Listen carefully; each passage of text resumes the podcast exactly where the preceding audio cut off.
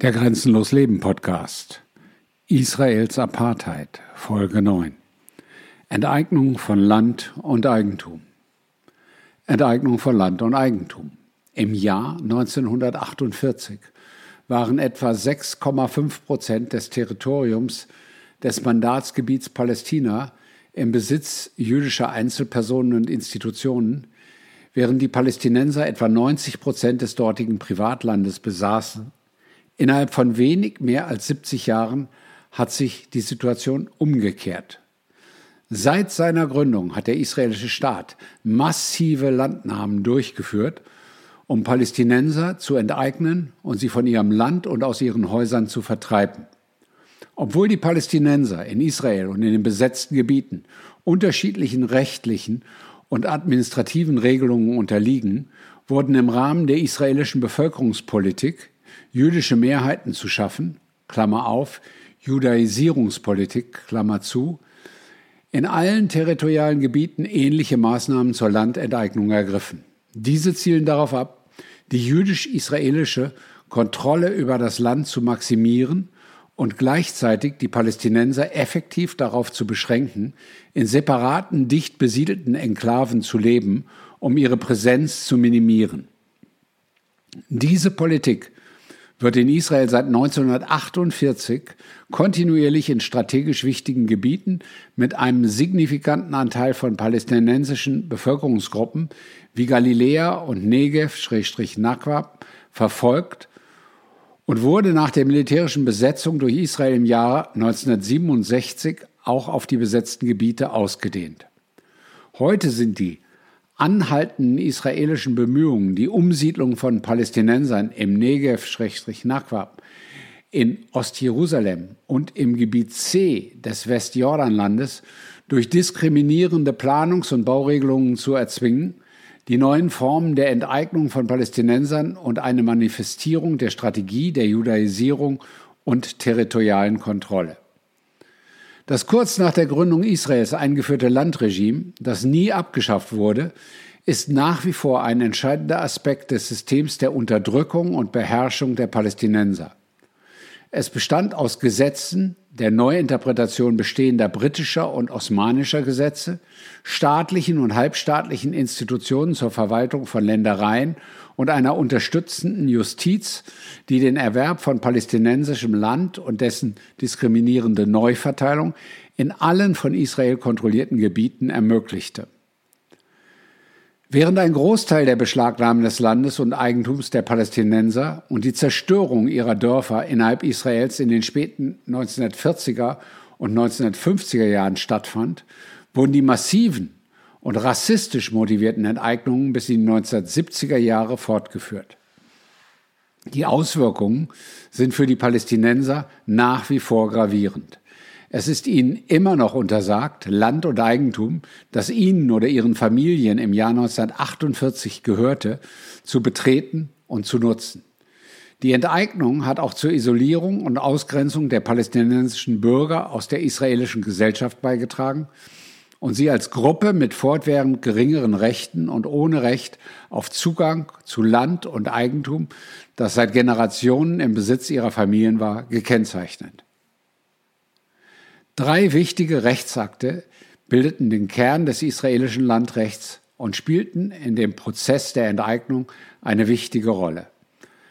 Das Gesetz über das Eigentum der Abwesenden, Klammer auf, Gesetz und über die Übertragung von Eigentum, Klammer zu, von 1950, das Gesetz über den Landerwerb von 1953, mit dem rückwirkend die Enteignung des Landes legalisiert wurde, dass der Staat dass der Staat neu gegründete jüdische Gemeinden und die israelische Armee nach dem Konflikt von 1947 bis 1949 mit Hilfe von Notverordnungen unter ihre Kontrolle gebracht hatten und die britische Verordnung zum Landerwerb für öffentliche Zwecke von 1943, die es dem Finanzministerium ermöglichte, Land für jeden öffentlichen Zweck zu enteignen. Diese Gesetze die nach wie vor in Kraft sind, trugen maßgeblich zur Enteignung und zum Erwerb palästinensischer Grundstücke und Immobilien bei und führten im Laufe der Jahre zu deren ausschließlicher Inbesitznahme durch den israelischen Staat und jüdische nationale Institutionen. Seit der Annexion Ostjerusalems im Jahr 1967 wurde das gesamte israelische Landrecht in Ostjerusalem zur Enteignung palästinensischen Landes und dessen Umwandlung hauptsächlich in staatliches Land genutzt. Die israelischen Behörden haben darüber hinaus weitere rechtliche Instrumente eingeführt, die die palästinensischen Land- und Wohnrechte in Ostjerusalem beeinträchtigen. Das Gesetz über das Eigentum von Abwesenden gab dem Staat die Kontrolle über das gesamte Eigentum von Palästinensern, die vertrieben oder aus ihrer Heimat geflohen waren. Dies gilt unabhängig davon, ob sie zu Flüchtlingen außerhalb des Landes wurden oder als Binnenflüchtlinge aus ihren Dörfern und Häusern vertrieben worden waren und sich innerhalb Israels, zumeist in nahegelegenen palästinensischen Dörfern, niedergelassen hatten.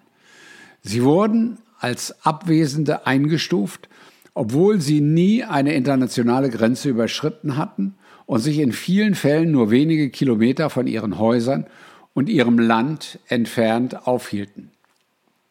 Die Zerstörung des palästinensischen Dorfes Ikrit in der Nähe von Akko im Norden Israels ist ein Beispiel für die grausame Anwendung dieser Politik.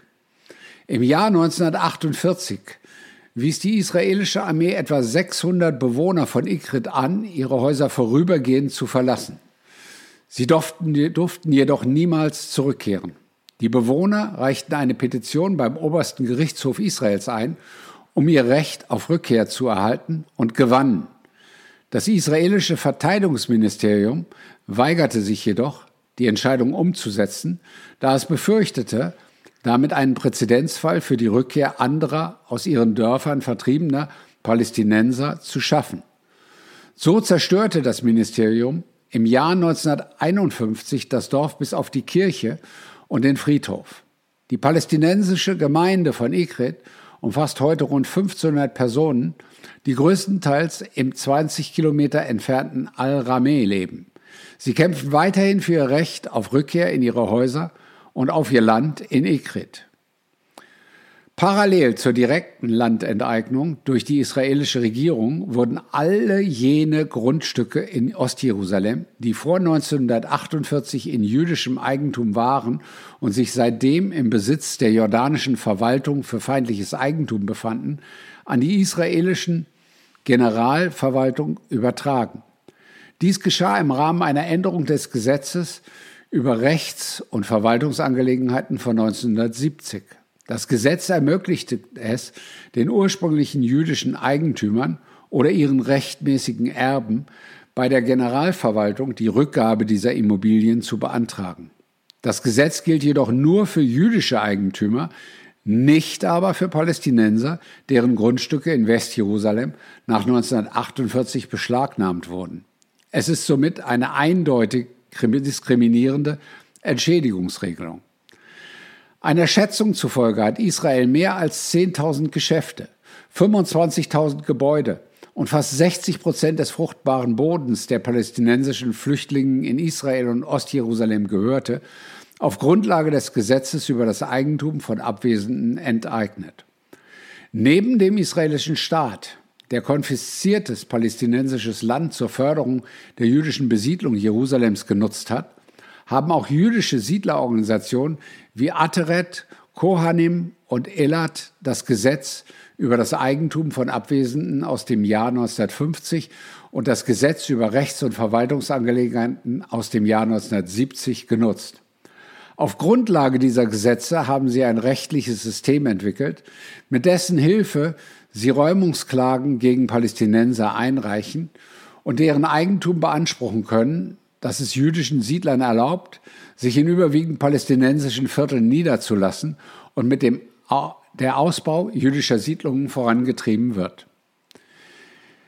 Im Jahr 2019 waren nach Schätzungen des UN-Büros für die Koordinierung humanitärer Angelegenheiten, Klammer auf OCHA, Klammer zu, 199 palästinensische Familien mit 877 Personen von Räumungsklagen betroffen, vor allem in der Altstadt von Jerusalem und in den Vierteln Sheikh Jarrah und Silvan. Der Land- und Eigentumsraub durch Siedlerorganisationen erfolgte mit Unterstützung staatlicher Institutionen, darunter die Generalverwaltung und die Justiz sowie des jüdischen Nationalfonds. Der israelische Staat griff auf Notstands- und Militärgesetze zurück, von denen einige die israelischen Zivilgesetze widerspiegelten, um palästinensisches Land im übrigen Westjordanland und bis zu seinem einseitigen Rückzug im Jahr 2005 auch im Gazastreifen zu konfiszieren.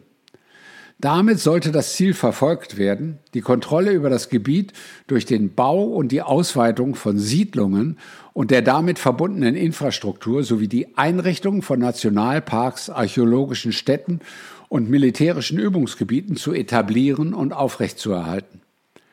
Im ersten Jahrzehnt der Besatzung von des Westjordanlands und des Gazastreifens konfiszierten die israelischen Behörden palästinensisches Land in Privatbesitz, vor allem durch Beschlagnahmeanordnungen für angeblich militärische Zwecke. Konfiszierungen erfolgten aber auch durch Enteignungsanordnungen, Verfügungen über Eigentum von Abwesenden und militärische Anordnungen, mit denen bestimmte Gebiete zu geschlossenen Militärgebieten erklärt wurden. Der oberste Gerichtshof Israels legitimierte diese Maßnahmen, indem er die Frage der Rechtmäßigkeit der Siedlungen letztlich für nicht justiziabel erklärte. Zusätzlich zu den Gesetzen hat der israelische Staat eine selektive Registrierung von Eigentumsrechten, eine diskriminierende Zuteilung von enteignetem palästinensischem Land für jüdische Siedlungen und ein diskriminierendes Stadtplanungs- und Zonierungssystem angewandt um Palästinenser gewaltsam von ihrem Land und ihren Grundstücken zu vertreiben. Das Ergebnis ist die vorsätzliche Verarmung der palästinensischen Bevölkerung sowohl in Israel als auch in den besetzten Gebieten. Das Verfahren zur Vergabe von Landtiteln, das unter dem britischen Mandat von 1948 eingeführt worden war, wurde zu einem zusätzlichen Instrument für die Enteignung von Palästinensern in allen territorialen Bereichen und ermöglichte es den israelischen Behörden schließlich Millionen von Dunam, Klammer auf, Hunderttausende von Hektar, Klammer zu, staatlichen Landes zum Zweck der jüdischen Besiedlung zu übertragen. Diese Politik wurde von den israelischen Behörden in den besetzten Gebieten mit Nachdruck verfolgt, nachdem der oberste Gerichtshof im Jahr 1979 in einer Entscheidung die Siedlung Elon Moreh in der Nähe der Stadt Nablus im Westjordanland als illegal eingestuft hatte, weil sie nicht militärischen Zwecken diente. Mit dieser Entscheidung waren die Behörden gezwungen, die Beschlagnahmeanordnungen drastisch zu reduzieren.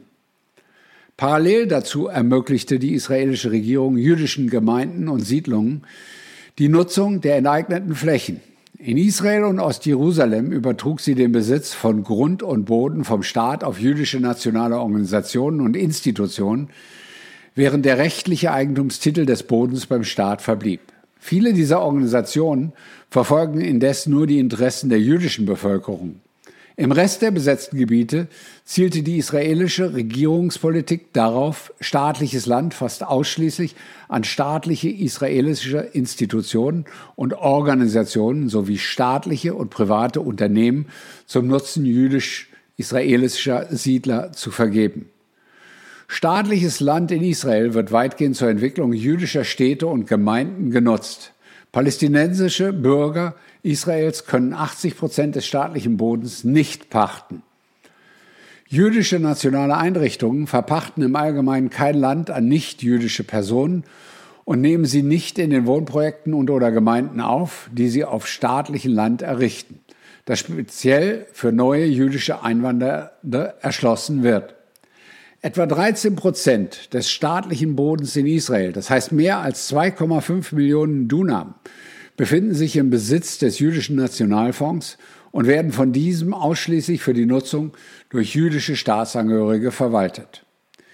Die Errichtung und Förderung der völkerrechtlich illegalen israelischen Siedlungen in den besetzten Gebieten und deren Besiedlung mit jüdisch-israelischen Zivilpersonen ist seit 1967 ein erklärtes Ziel der israelischen Regierungspolitik. Bis heute wurden etwa 38 Prozent des palästinensischen Landes in Ostjerusalem enteignet. Der größte Teil davon war in Privatbesitz.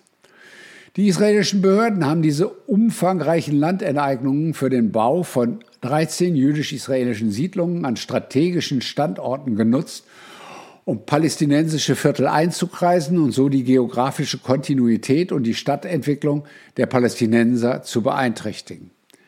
Im übrigen Westjordanland vergrößerte Israel zwischen 1967 und 2009 die Gesamtfläche des vom Staat gehaltenen Landes von rund 530.000 Dunam auf 1,4 Millionen Dunam, wovon sich der Großteil im Gebiet C befindet. Fast die Hälfte davon wurde der zivilen Nutzung zugewiesen, wovon etwa 99,76 Prozent, Klammer auf, 674.459 Dunam, ausschließlich für israelische Siedlungen bereitgestellt wurden, wie aus Informationen hervorgeht, die das israelische Militär im Jahr 2018 der israelischen NGO Peace Now zur Verfügung stellte. Heute erstrecken sich die israelischen Siedlungen über fast 10 Prozent des Westjordanlands und ihre Regionalräte sind für etwa 63 Prozent des Gebiets C, Klammer auf, oder 40 Prozent des Westjordanlands, Klammer zu, zuständig, in dem die meisten Siedler leben. Ende 2020 gab es 272 Siedlungen und Außenposten im Westjordanland, Klammer auf, ohne Ostjerusalem, in denen über 441.600 israelische Siedler lebten. Im Juli 2021 lebten zusätzlich 225.178 jüdisch-israelische Siedler in Ostjerusalem wo zu diesem Zeitpunkt 358.000 Palästinenser lebten. Die israelischen Siedlungen im Westjordanland, einschließlich Ostjerusalem, sind als ständige Wohnorte oder Wirtschaftsstandorte für jüdische Israelis gedacht und werden ausschließlich für deren Bedürfnisse gebaut. Die israelischen Behörden stellen Subventionen, Steueranreize und kostengünstige Versorgungsleistungen und Ressourcen bereit, um jüdische Israelis zu ermutigen, an diesen Orten zu leben und die Siedlungswirtschaft zu unterstützen. Im Gazastreifen konfisziert Israel keine Häuser und Grundstücke mehr von den Palästinensern, setzt jedoch rechtswidrige tödliche Gewalt ein, um die Bewegungsfreiheit der Palästinenser in der Pufferzone, die das Gebiet von Israel trennt, und in einem ebenfalls zugangsbeschränkten Seegebiet vor der Küste des Gazastreifens zu kontrollieren und einzuschränken. Nach Angaben von Menschenrechtsorganisationen erschreckt sich die Pufferzone in einer Entfernung zwischen 300 und 1500 Metern vom Grenzzaun und umfasst insgesamt etwa 62 Quadratkilometer, das heißt rund 17 Prozent der Gesamtfläche und über 35 Prozent der landwirtschaftlichen Nutzfläche des Gazastreifens. Das mit einer Zugangsbeschränkung belegte Seegebiet umfasst 85 Prozent der Fischereigewässer des Gazastreifens.